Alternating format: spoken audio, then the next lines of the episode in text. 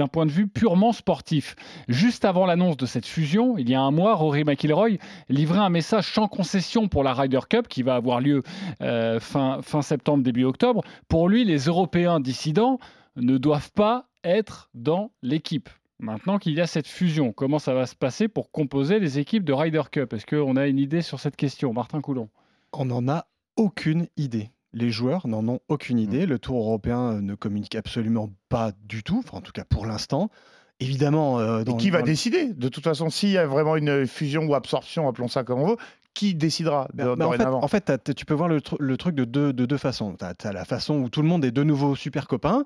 ok, bah, tu te dis, bah, tu prends les meilleurs Européens contre les meilleurs Américains et c'est pas plus mal pour le futur de la Ryder Cup au sens premier du terme, soit dit en passant.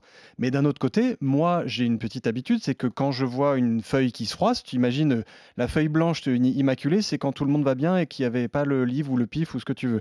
Euh, il y a une scission, tu froisses la feuille, tu as beau la repasser autant que tu veux, tu auras toujours les marques dessus. Tu verras toujours qu'il y a eu une scission. Tu verras toujours qu'il y a eu des, mots d'oiseaux qui se sont envoyés. Donc, euh, ça va être compliqué, ça. Parce que Rory, il a quand même dit deux choses différentes. Enfin, moi, c'est la lecture que, j'ai eue de sa déclaration.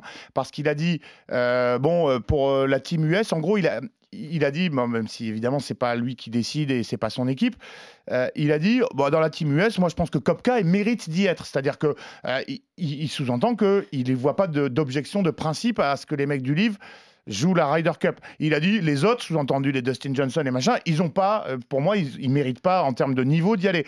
En revanche, pour la Team Europe, il a dit j'en veux pas un seul dans l'équipe. Et là, ça, ressemblait à une position de, de, principe. Donc il y a dans son jugement deux poids, deux mesures, tu as l'impression quand même. Ok, pour terminer ce débat, euh, Fabien? Ouais, alors après, je suis pas certain qu'il y ait un joueur européen aujourd'hui qui joue sur le livre qui a le niveau de jeu pour aller. oui, mais ça, justement, Rory, il, ne s'est même pas placé sur le curseur du, niveau de jeu. Oui, mais il prenait pas beaucoup de risques, hein, parce qu'il n'y en a pas un, en a pas un aujourd'hui qui est en capacité d'avoir le niveau de jeu pour aller, euh, pour aller défier les, les, Américains. Moi, je pense qu'on est dans un gros, gros flou artistique. Euh, un peu partout, qui, je pense qu'ils sont allés trop vite, qu'ils ont mal communiqué. Euh, et que euh, aujourd'hui, moi, j'ai pas. autant j'ai envie qu'il y ait de l'argent dans le golf parce que ça va participer à, l'industrie et à la développer, mais pas à n'importe quel prix. Donc c'est un, un, paradoxe, je l'assume, mais, mais clairement, il y, a, trop de flou et, Jean-Baptiste, moi je rejoins un petit peu, on a l'impression que l'Arabie saoudite veut s'acheter une virginité et qu'elle essaye par tous les moyens de le faire. Euh, sauf qu'avec euh, tous les éléments qui ont été donnés là, on s'aperçoit que bah, ça pourrait prendre des proportions beaucoup plus politiques que sportive et j'ai envie de dire même beaucoup plus importante que le foot, voilà, quel sport universel. On a vraiment.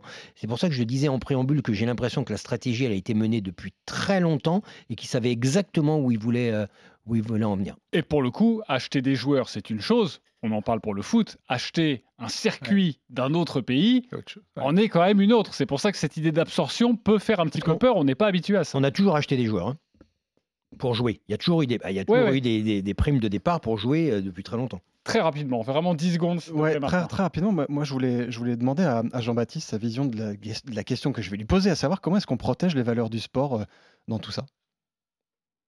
Bah Déjà, il faut en prendre conscience. Euh, ça, c'est la première chose. La deuxième, si on est extrêmement rapide, c'est qu'il faut que le politique euh, s'en saisissent. Et il faut que les instances sportives se responsabilisent aussi. Euh, FIFA, UEFA, PGA, euh, à force de jouer sur la neutralité politique, bon, on voit le résultat. C'est qu'aujourd'hui, ils se font absorber, ils se font acheter, ils ne sont pas protégés. on est capable de protéger les industries de défense. Je pense que le sport aujourd'hui a une capacité de séduction, d'intégration, d'éducation. Et c'est aussi un secteur économique aujourd'hui mmh. qu'il faut être capable de protéger de la même manière. Et ça, c'est l'enjeu de la prochaine décennie.